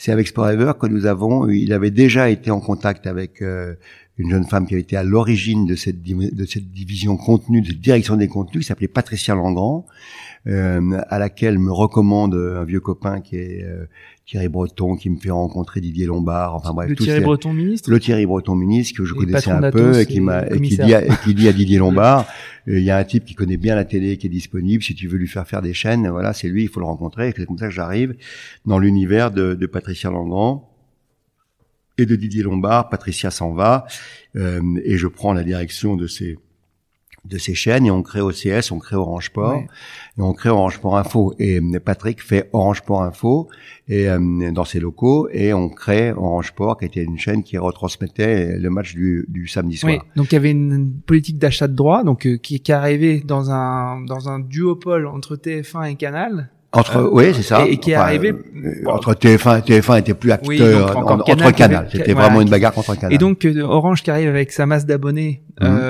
pour du coup mhm. se, se, positionner sur ce marché. Tu, tu, mhm. peux nous raconter le rationnel qui y a derrière tout ça? Alors le rationnel qui y avait derrière tout ça, c'était dans le fond. Euh, Didier Lombard se dit, j'ai des réseaux. Didier Lombard, président de d'Orange. Président d'Orange, qui est le prédécesseur de, de Stéphane Richard, qui était un patron un peu contesté par. il y a eu c'est lui qui a été à l'origine du, oui, du départ avec les, suicides. Euh, ah, il n'est pas à l'origine des suicides, mais il a été, il a été à l'origine de cette, de ce scandale des suicides dans la mesure, enfin, il était il était là au moment où le scandale des suicides a été, euh, et donc il a été obligé de partir à cause de ça. Euh, c'était pas un patron très euh, facile non plus, mais mhm. mais voilà. Mais cela dit, c'est toujours très difficile d'être euh, patron. de, juger d'abord et puis de juger l'action d'un homme qui s'est trouvé au mauvais moment, au mauvais endroit. Mais peu importe. Et et donc Didier se dit, j'ai des réseaux puissants, des abonnés, et je ne valorise pas ce qui passe sur mes réseaux. En autre terme, je suis propriétaire des tuyaux, mais je voudrais bien être aussi un peu propriétaire de l'eau qui passe dans les tuyaux.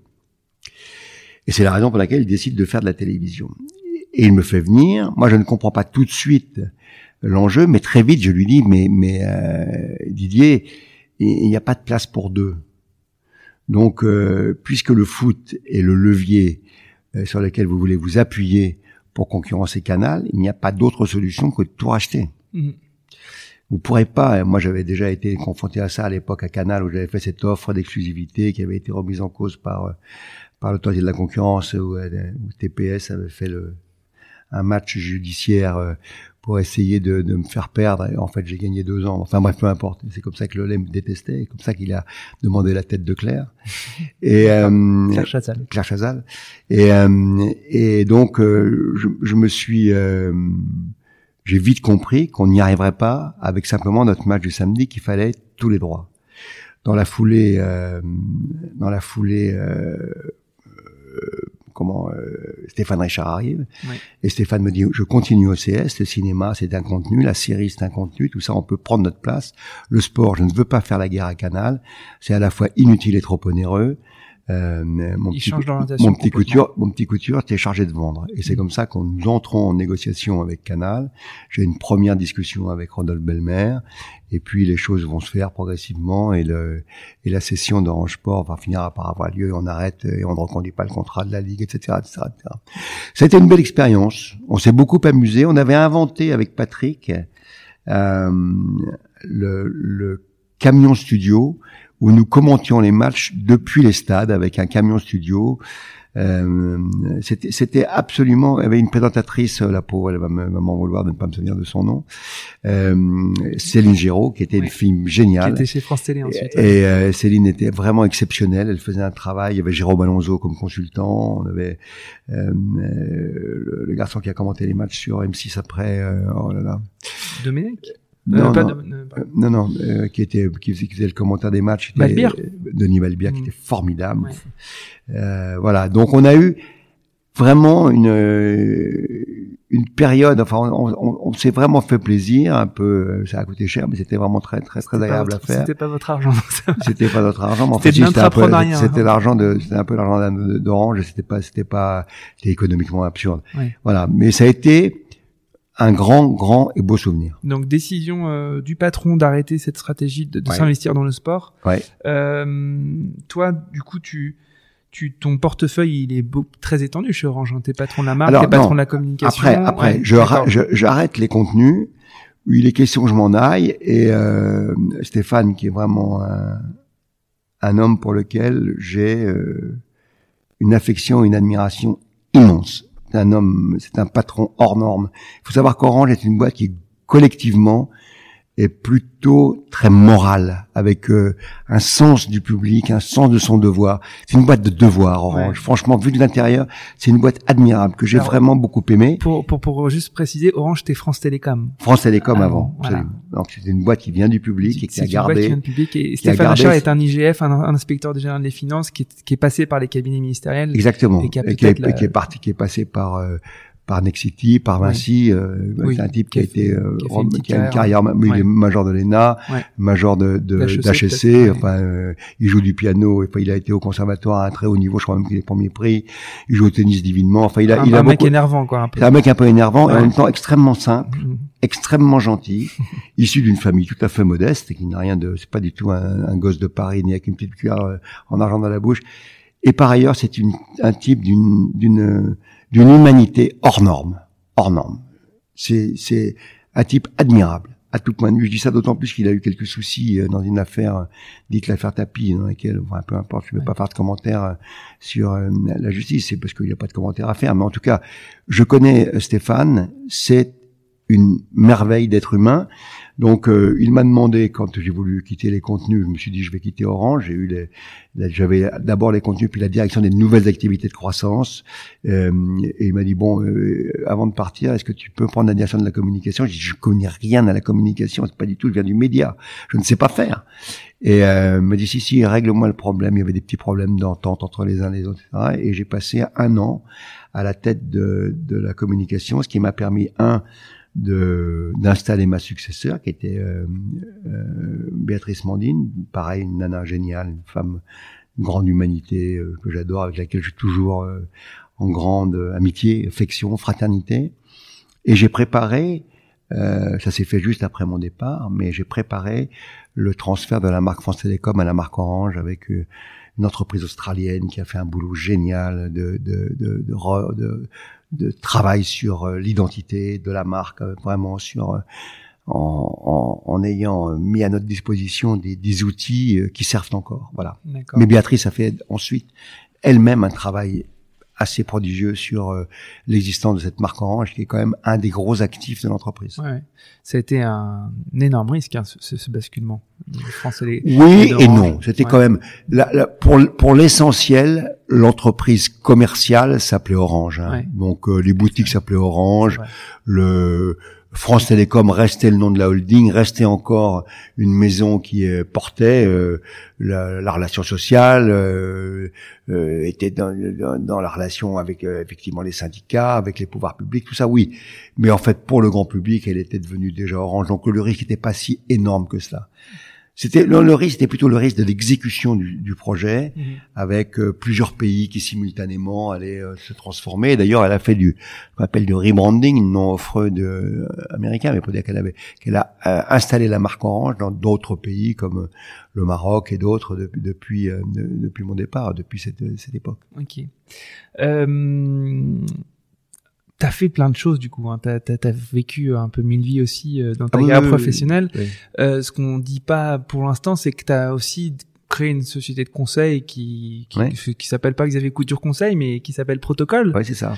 Euh, et en fait, euh, protocole euh, a en charge la communication du groupe d'intérêt euh, privé euh, de la rugby, de, de, la Coupe du Monde de rugby 2023. Et pas c'est un, un, groupement d'intérêt public. Un groupement d'intérêt public. Groupement d'intérêt J'arrive jamais avec cet acronyme. Mais tu, tu, pourquoi pourquoi t'as as voulu aller gagner ça?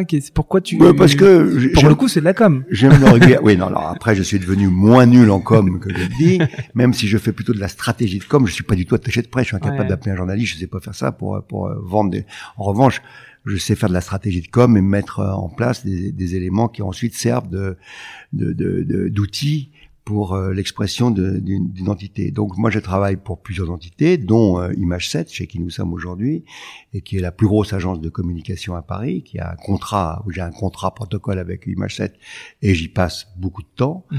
euh, auprès d'Anne Méo, qui est une, une, papesse de, ce, de cet univers. je travaille et j'ai beaucoup d'amitié, d'admiration, d'affection, très solidaire de Claude Hatché, qui est le patron de ce groupement euh, d'intérêt public France 2023, qui organise la Coupe du Monde de rugby.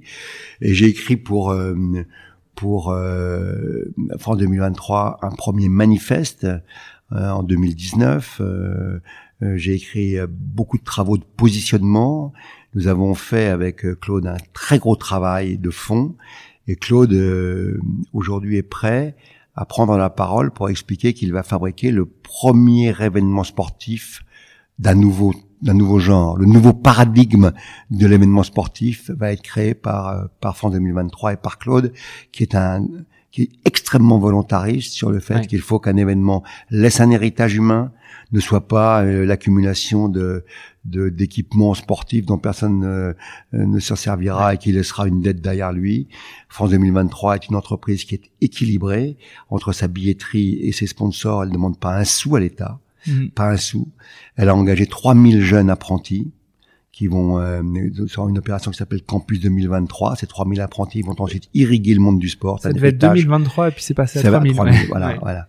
Et euh, France 2023 va créer des circuits courts autour des stades de manière à ce qu'il n'y ait pas un produit alimentaire qui vienne de plus de 50 km. Et ce ne sont pas, n'est pas du greenwashing. Ce n'est pas du social washing. Claude est investi pleinement dans une vision vertueuse de ce que peut être l'événement sportif. il le dit d'ailleurs, un événement sportif, c'est polluant. Mhm. C'est polluant. Donc notre rôle, c'est qu'il le soit le moins, moins, moins, moins possible. On va tout mhm. faire pour ça. Un événement sportif, et moi, c'est moi qui lui ai dit ça le premier, et, il le répète aujourd'hui, ça ne va pas de soi. C'est pas parce qu'un événement sportif a existé qu'il doit exister. Mhm. En 2021, avec euh, le monde tel qu'il est, avec les enjeux planétaires qui sont les nôtres, tant d'un point de vue écologique que d'un point de vue euh, diplomatique, euh, que d'un point de vue financier, social, pourquoi est-ce qu'un événement sportif devrait avoir lieu? Parce qu'il a eu lieu. On peut s'interroger d'ailleurs sur l'empreinte et que l'empreinte euh, euh, carbone des Jeux Olympiques de Tokyo. C'est monstrueux mmh. l'empreinte. Alors qu'il n'y avait pas de spectateurs. C'est 2200 euh, aller-retour Paris-New York en avion. Mmh. C'est ou 220 000. Enfin, je sais plus le chiffre exact, mais c'est c'est vertigineux. Je vous recommande l'épisode avec Claude euh, que j'ai enregistré il y a quelques semaines et mois, qui est super. Ah oui. Euh, ah oui, tu l'as fait. fait. C'est un personnage. C'est exceptionnel. J'ai adoré. Il est d'une, il enveloppe, il est moelleux, il est humaniste, il est. Ah, c'est un type incroyable. Et puis c'est. Et il est compact. Et, il est décidé. Ouais. Et, il est, engagé. Moi, ce qui m'a impressionné, euh, c'est quand je l'ai vu dans ses, euh, ses allocutions à l'Assemblée nationale. il fait ça sans notes. Il a une connaissance fine des moindres détails de son projet, je l'ai trouvé assez impressionnant. Des moindres détails de son projet. C'est dingue. C'est pas toujours facile pour ses collaborateurs parce ouais, que je il, sais. il est. Marie Ouzo me disait aussi, mais je sais, on sait même pas comment il fait. Et bref. Non, c'est un surhomme. Ouais, c'est un surhomme sans doute. Euh, bah, ça, ça m'amène un peu vers mes questions de la fin. Euh, un peu tes rencontres déterminantes dans ta vie. Tu as cité beaucoup de gens, euh, mais est-ce qu'il y a deux, trois personnes qui ont été déterminantes, qui t'ont qui t'ont mis sur une orbite euh, qui a été déterminante pour toi euh, dans ta vie? Oui, incontestablement. Euh, le, le... Alors, j'ai parlé de Thierry, mais Thierry m'a mis le, le Thierry Sabine. Thierry Sabine m'a Ouais. mis en le pied à l'étrier dans ce monde. Voilà. Donc, euh, il n'a pas été déterminant pour autre chose, mais déjà ça, il m'a Ouais. fait entrer par une porte qui n'était pas une porte dérobée dans le monde du sport, dans le monde de la. Donc, euh, c'était pour moi très important. Je me euh, permets juste de, de repréciser historiquement, donc Thierry Sabine, fondateur du Paris-Dakar, qui est décédé en hélicoptère Ouais. avec Daniel Balavoine. Exactement. Voilà. tristesse euh, inconsolable pour moi. Et euh, le, le deuxième qui est, euh, a marqué ma vie, probablement c'est celui qui a le plus marqué ma vie, parce que Oxfordien, cultivé, membre de l'Académie des sports, euh, raffiné, euh, n'ayant peur de rien, c'est Jacques Godet, patron de l'équipe. Un- alors évidemment, si on dit ça aujourd'hui, ça paraît un peu désuet, mais c'est un grand aristocrate. Quand il n'était pas aristocrate de naissance, mais il avait une classe naturelle, un prince, Ouais. un prince, un prince, une intelligence, un patron. Une... Pour moi, ça aurait été, euh, oui, un grand formateur. L'autre personnage qui aura marqué ma vie, parce que c'est dix ans de rigolade, dix ans de bonheur quotidien, dix ans de complicité, dix ans de succès, c'est Étienne Moujotte. Enfin, c'est un peu plus de dix ans d'ailleurs, parce Ouais. que ça commence en 88, mais on, on est, je suis un peu sa plume à l'époque, mais je, je, suis- je le vois pas tous les jours, mais à partir de 93 jusqu'en 2002, euh, je serai tous les jours, tous les jours, tous les jours avec lui. Mhm. Donc c'est euh, le génie professionnel, la vista. Le, c'est une université qui, euh, qui- voilà, qui fait qu'on arrive avec un certain niveau et on en ressort. On est, je ne prétends pas être au niveau d'Étienne, mais en tout cas, ce qu'il m'a appris a fait ma vie. Mhm.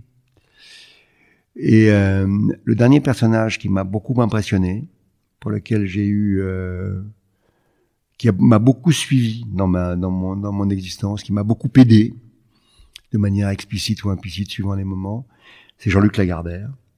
Pour lequel j'avais, euh, qui n'était pas du tout un intellectuel, qui était un, un homme d'action, qui était un, Un grand entrepreneur français. un grand entrepreneur français, un condottière, un type, alors là pour le coup, qui n'avait peur de rien, qui a réussi des choses pff, étonnantes dans tous les domaines, y compris d'ailleurs pour quand on aime le sport. Il a fini par être champion du monde de Formule 1 avec Matra. Bien sûr, ouais. Je, je, et Jackie Stewart au volant. Euh, Jean-Luc Lagardère a énormément marqué ma vie parce que c'est un, un, un personnage qui qui brisait tous les tabous, toutes les normes, toutes les petitesses, tous les, toutes les entraves. C'était un personnage qui, qui ne connaissait pas la peur. Non seulement c'est qu'il n'avait peur de rien, mais il ne connaissait pas la peur. C'est pas qu'il avait peur de rien, c'est qu'il ne savait même pas de quoi on parlait. C'est génial. Et donc c'est génial, c'est un personnage magique. Et le dernier personnage qui a marqué beaucoup mon existence, euh, alors c'est curieux parce que c'est à la fois mon meilleur ami et euh, en même temps une telle intelligence. Je me prends pas pour un imbécile, hein, je, peux faire le match avec lui, mais pas sur les mêmes registres. Mais il a une intelligence qui est, alors je ne dirais pas ça de moi, mais il a une intelligence hors norme sur les sujets qu'il maîtrise. Il a une rapidité de d'esprit qui est euh, absolument prodigieuse, un sens de l'autre, un sens de l'amitié, une générosité incomparable et euh, une modernité dans tout ce qu'il dit, dans tout ce qu'il fait, dont la dernière preuve en date s'appelle Brut, Mhm. qu'il a créé, imaginé et créé. Cet homme s'appelle Renaud Levanquim et c'est mon meilleur ami, mon frère, mais c'est aussi un personnage qui euh, m'a beaucoup, beaucoup, beaucoup marqué, qui a influencé ma vie. Voilà. Très bien. Euh, T'as bientôt 70 ans, ou t'as eu 70 ans Je viens d'avoir 70 ans. Fin août, t'as eu 70 ans. J'ai eu la chance pour mes 70 ans, comme je, je vis maintenant pas mal dans le Berry, on a Ouais. une petite maison avec ma femme, j'ai eu la chance de... C'est de- comme Michel Denisot, tu, tu supportes Châteauroux ou Euh, je, je suis très, très, je suis totalement un supporter de Châteauroux et je suis très proche de Michel. Je l'ai vu reprendre les commandes de la Berry, puisque ça s'appelle comme ça, La Berrichonne la. Ouais. Et euh, donc, euh, je suis un supporter assidu de la Berrichonne. Et j'adore Michel Denisot. Il y a un petit groupe de rock composé de paysans et d'ouvriers dans mon petit patelin qui est au sud de la Châtre. Et pour mes 70 ans, je les ai réunis, on a joué, et ils m'ont proposé de prendre les baguettes pour jouer à la batterie Gimme Shelter. Il se trouve que c'était par le hasard, le hasard. Et mais moi, j'en avais prévu ça bien avant. Et Charlie Watts a eu le mauvais goût, le bon goût de, de mourir quatre jours avant. Vrai. Et donc je me suis mis à la Le batterie batteur des Rolling Stones. le batteur des Rolling Stones et j'ai et j'ai euh, j'ai interprété Gimme Shelter à la batterie avec euh, mes amis euh, rockers paysans. Super. Mais du coup, mon introduction avec ces 70 ans, euh, tu, tu, la retraite, ça n'existe pas dans ton, dans ton état d'esprit. Tu te reposes pas. En fait, ma question derrière tout ça, c'est qu'est-ce qui te drive, qu'est-ce qui te, qu'est-ce qui te pousse, enfin, Alors, c'est quoi ton moteur Il vient d'où? je, je, il se trouve que, mais je suis pas le seul dans ce cas-là, mais il se trouve que le, le- je, je crois que chez Oscar Wilde, le, le- le drame de la jeunesse, c'est que, le drame de la vieillesse, c'est que euh, celui qui est vieux ne, se, ne le voit pas. Enfin, c'est que dans ce genre-là. Bon. Et euh, et parfois par euh, flagornerie, d'autres fois parce qu'il le pense sincèrement, on me dit beaucoup, mais tu les fais pas. Donc euh, je m'en fous de les faire, de pas les faire. C'est pas. Ce qu'il y a, c'est que euh, moi j'ai 16 ans d'âge mental depuis l'âge de 16 ans. Donc je ne peux pas m'imaginer avec 70 ans. Ça c'est le premier point. Le second point, ce matin j'étais avec un type extraordinaire qui est euh, qui m'a confié une, une mission. Je ne demandais rien, puis j'ai dîné avec lui et puis là, et il m'a dit, tu comprends, moi je discute avec beaucoup de gens, mais tu es vraiment très très moderne, donc euh, j'ai besoin de toi et euh, voilà ce qu'on va faire ensemble. Et, et j'étais pas par la connerie, parce que là pour le coup je lui facturais donc ma modernité, donc il va falloir qu'il la paye. Donc euh, euh, donc comment dire, euh, je je, je crois euh, je crois garder une forme effectivement de curiosité. Je crois que c'est le moteur. Mon moteur, c'est la Ouais. curiosité. Tiens, tu parlais de moteur. Le moteur, c'est la curiosité. Tous les matins, moi, je, je lève les yeux et je me dis, tiens, c'est formidable. Je suis curieux de la journée qui va se passer. Je, je, je ne dirais pas que tous les jours, tu sais, on disait toujours, ah ouais, l'important, c'est qu'une journée où on a appris quelque chose, c'est une journée qui n'est pas perdue. Alors, à mon âge, j'apprends pas quelque chose tous les jours, même s'il y a des tel- tellement de choses que je ne sais pas qu'effectivement, je pourrais Mhm. m'intéresser à des choses que je ne connais pas. Mais enfin, disons que le- le- ces choses qu'on apprend et qui n'étaient pas a priori euh, prévues d'être apprises ce jour-là, euh, ça m'arrive moins souvent qu'avant. Mais je crois avoir gardé, enfin je crois, je sais que j'ai gardé cette curiosité qui fait que je n'ai pas du tout conscience d'avoir l'âge que j'ai. Et ça, à la limite, l'âge, on s'en fout. Mais pour répondre à ta question, il n'y a pas de retraite? Non, il n'y a pas de retraite. Qu'est-ce que tu veux que je foute à la retraite? M'intéresse pas. En fait, La retraite, ça m'intéresse pas. Ne rien faire, ça ne c'est pas un but dans la vie. c'est ce qu'on voit pas dans l'audio mais c'est c'est ce qu'on verrait peut-être à la vidéo mais même des gens comme Patrick Chen ou toi je ressens qu'il y a une énergie débo- débordante c'est volcanique quoi. on sent que vous êtes euh, insatiable un peu Oui, enfin, oui, je crois effectivement ne pas être dénué d'énergie, mais euh, c'est l'envie de faire. C'est l'envie d'être là, quoi. L'envie d'envoyer la balle, l'envie d'être sur le court et de renvoyer la balle. C'est et puis euh, et puis je vais manquer de modestie. Moi, je je, Allez, Je c'est crois- la fin de l'épisode tu peux je crois non mais je crois être capable aujourd'hui d'apporter des choses. Je crois que j'ai cette chance d'avoir eu euh, un, un passé long et riche avec beaucoup d'enseignements que j'ai reçus, beaucoup de maîtres qui m'ont qui m'ont appris des choses. Je parlais tout à l'heure de Jacques Godet ou d'Étienne Moujotte, euh, qui m'ont laissé euh, une empreinte qui me permet aujourd'hui de regarder le monde et de regarder le monde en, en ayant à mon tour une capacité créative, une capacité de comprendre ce que je t'ai dit tout à l'heure sur euh, le modèle, sur l'information fractale. Euh, tu vois, je, je, je, je- la manière dont je l'exprime, ce n'est pas exprimé très souvent, même s'il y a Mhm. des sociologues des médias qui sont pas loin de ce que je pense. Mais, mais ça, comme moi, je ne suis pas un sociologue des médias, mais un acteur qui continue à travailler pour les entreprises, qui continue à essayer de passer de l'information. Je fais progresser la tête de mes interlocuteurs, leur expliquant comment ça fonctionne et comment ils Mhm. peuvent aujourd'hui toucher cette population dans un moment où elle se fragmente, où euh, je, on va pas le, le, où c'est une évidence. D'ailleurs, ça, c'est une des raisons pour lesquelles j'ai fait ce, ce, travail pour la Coupe du Monde de rugby, c'est parce que le sport est un moyen de de résoudre cette, enfin de résoudre, de de, de rendre supportable l'archipel français dont parle Jérôme Fourquet. C'est que mmh. le sport met des passerelles entre toutes les îles. C'est pas une question de réunir les îles. On pourra pas. Le mmh. communautarisme ou un pseudo-communautarisme a pris le pas sur la société à l'ancienne que j'ai connue. Mais dans ce monde qui évolue, eh bien oui, je crois que le sport met des passerelles. Eh bien moi, être capable de modéliser ça, de rendre ça accessible, compréhensible aux acteurs qui vont justement construire et mettre ces passerelles, eh bien oui, ça me ravit parce que je vois des choses que d'autres ne voient pas. Je ne dis pas que je suis seul à les voir, mmh. mais ce que je veux dire, c'est que quand même dans l'univers qui est le mien, je peux apporter des formes de réflexion, parfois des solutions à des gens qui, qui cherchent. Super. Dernière question. Euh t'aimerais entendre qui, même si t'as pas le temps d'écouter des podcasts, mais t'aimerais entendre qui euh, dans un podcast comme celui qu'on vient de faire ensemble? C'est un peu une question piège, parce que derrière, c'est la même question piège que j'avais posée à Patrick. C'est du coup avec qui tu vas mettre tête en relation pour que j'enregistre un super épisode? Écoute, il y a euh, deux personnes, trois personnes que je peux te recommander. Allez, quatre. Waouh Jackpot. La première personne que je peux te recommander, que j'aime beaucoup, qui est pour moi un, un bonhomme euh, étonnant, mais qui peut-être sur le sport sera plus lointain, n'est pas vraiment un acteur du sport, mais qui a une vision du monde que j'adore, et s'appelle Nicolas de Taverneau. Oui. Nicolas est un type M6 et de TF1 maintenant. Et patron de, de, de, ah, M6 à minima et en, charge de la fusion TF1 M6 et là il va voir le jour. Ce type est vraiment euh, une des plus grandes intelligences que j'ai jamais rencontrées et un homme d'action hors norme. D'ailleurs, je raconte toujours que lorsque euh, je suis allé voir Fourtou, à l'époque où Messi a sauté, et euh, je lui dis voilà, on parle de, euh, de mon départ. Je vous dis euh, Jean-René, je vous dis où vous avez Nicolas de Taverneau et honnêtement il est meilleur que moi prenez-le, je partirai sans bruit. Ou vous ne l'avez pas, le meilleur c'est moi pour faire, et pour mhm. continuer. Et comme Nicolas n'est pas venu, j'ai continué jusqu'à ce que je démissionne à cause de. Et pour info, Nicolas Taverneau a fait monter M6 comme le, deuxième ou troisième acteur. Euh, enfin, mais non, mais c'est incroyable. M6, qui est une chaîne qui est beaucoup plus petite en audience, fait aujourd'hui 50% de ses recettes en dehors de la télé, donc ce qui montre qu'il a su diversifier. Vaut une fois et demie plus que TF1 en bourse. Enfin bon.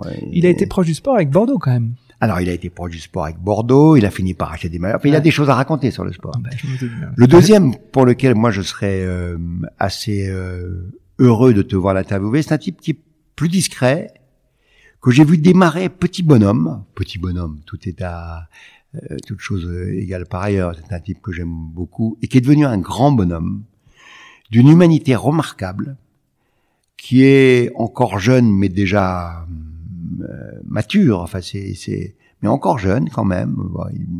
à mes yeux, il est encore jeune. Je suis pas sûr qu'il ait la cinquantaine. Et qui est un type adorable, qui s'appelle François Pellissier, qui dirige les sports et la régie publicitaire de TF1. Très grand bonhomme. Mhm. Très grand bonhomme. Évidemment, euh, il y a un type que j'adore, mais est-ce que il a un peu, il s'est un peu éloigné du sport, donc on va peut-être l'oublier. C'est euh, Denis Brognard. Oui bah, il, il, est à la tête d'une émission de télé qui réconcilie beaucoup les gens avec le sport. oui. En tout cas, l'activité physique. Voilà, évidemment, c'est Colanta, mais... mais il est plus star que sport aujourd'hui. Mais, mais bon. Et puis euh, bah, le, la petite info, c'est que Xavier Rivoire, que tu as dû connaître et qui nous a malheureusement quitté, m'avait mis en relation avec Denis Brognard. Bon, ça s'est pas fait pour plein de raisons, mais euh, bon. moi, je peux recommencer. Je connais bien Denis, que j'aime beaucoup et qui a la gentillesse de dire que c'est moi qui l'ai fait venir à TF1, ce qui est vrai. Et euh, le dernier, pour lequel là aussi j'ai une très grande admiration, parcours euh, de sportifs de haut niveau, hors normes, venant de zones où on termine euh, parfois délinquant ou parfois livreur de, couscous ou de pizza, qui est devenu champion du monde de boxe, qui est devenu délégué interministériel, qui est un, type dont le, le courage personnel. Il est monté sur le ring face à Klitschko, donc faut y aller. C'était son dernier combat ou son dernier combat. Donc faut y aller quand même. Monter contre le, TGV en disant je vais me prendre un TGV en pleine face. Mhm. Et euh, qui est d'une humanité euh, hors norme, type phénoménal. C'est Jean-Marc Mormec. J'allais dire Mormec, ouais. Grand bonhomme, voilà qui a connu des, des, des gros bas après sa, sa, sa, carrière quand même. Oui, des bas, des hauts. Enfin, il est aujourd'hui un homme euh, respectable, respecté. enfin, euh, Jean-Marc, il a, il est encore une fois son travail ministériel, interministériel. Il travaille au de la région auprès de Valérie Pécresse. C'est un type. Euh, c'est un type admirable au sens euh, premier du terme, admirable. Voilà. Super. Merci infiniment, Xavier. Ben non, je t'en prie, c'était un petit plaisir. Merci d'avoir écouté Dream Team. J'espère que cette causerie vous a plu. Si vous souhaitez soutenir ce podcast, partagez-le à vos amis, mettez plein d'étoiles sur Apple Podcast ou sur Spotify. Mais surtout, parlez-en autour de vous, à vos amis passionnés de sport. Je vous assure que ça boostera le podcast. Vous pouvez aussi me suivre sur LinkedIn, sur Instagram ou sur Twitter en cherchant Dream Team Podcast. N'hésitez surtout pas à m'envoyer vos commentaires, à partager les épisodes en me taguant et bien sûr à me suggérer des invités. Pour amener le podcast le plus loin possible, j'ai besoin de vous. Encore merci pour votre écoute. On se donne rendez-vous à la prochaine coderie.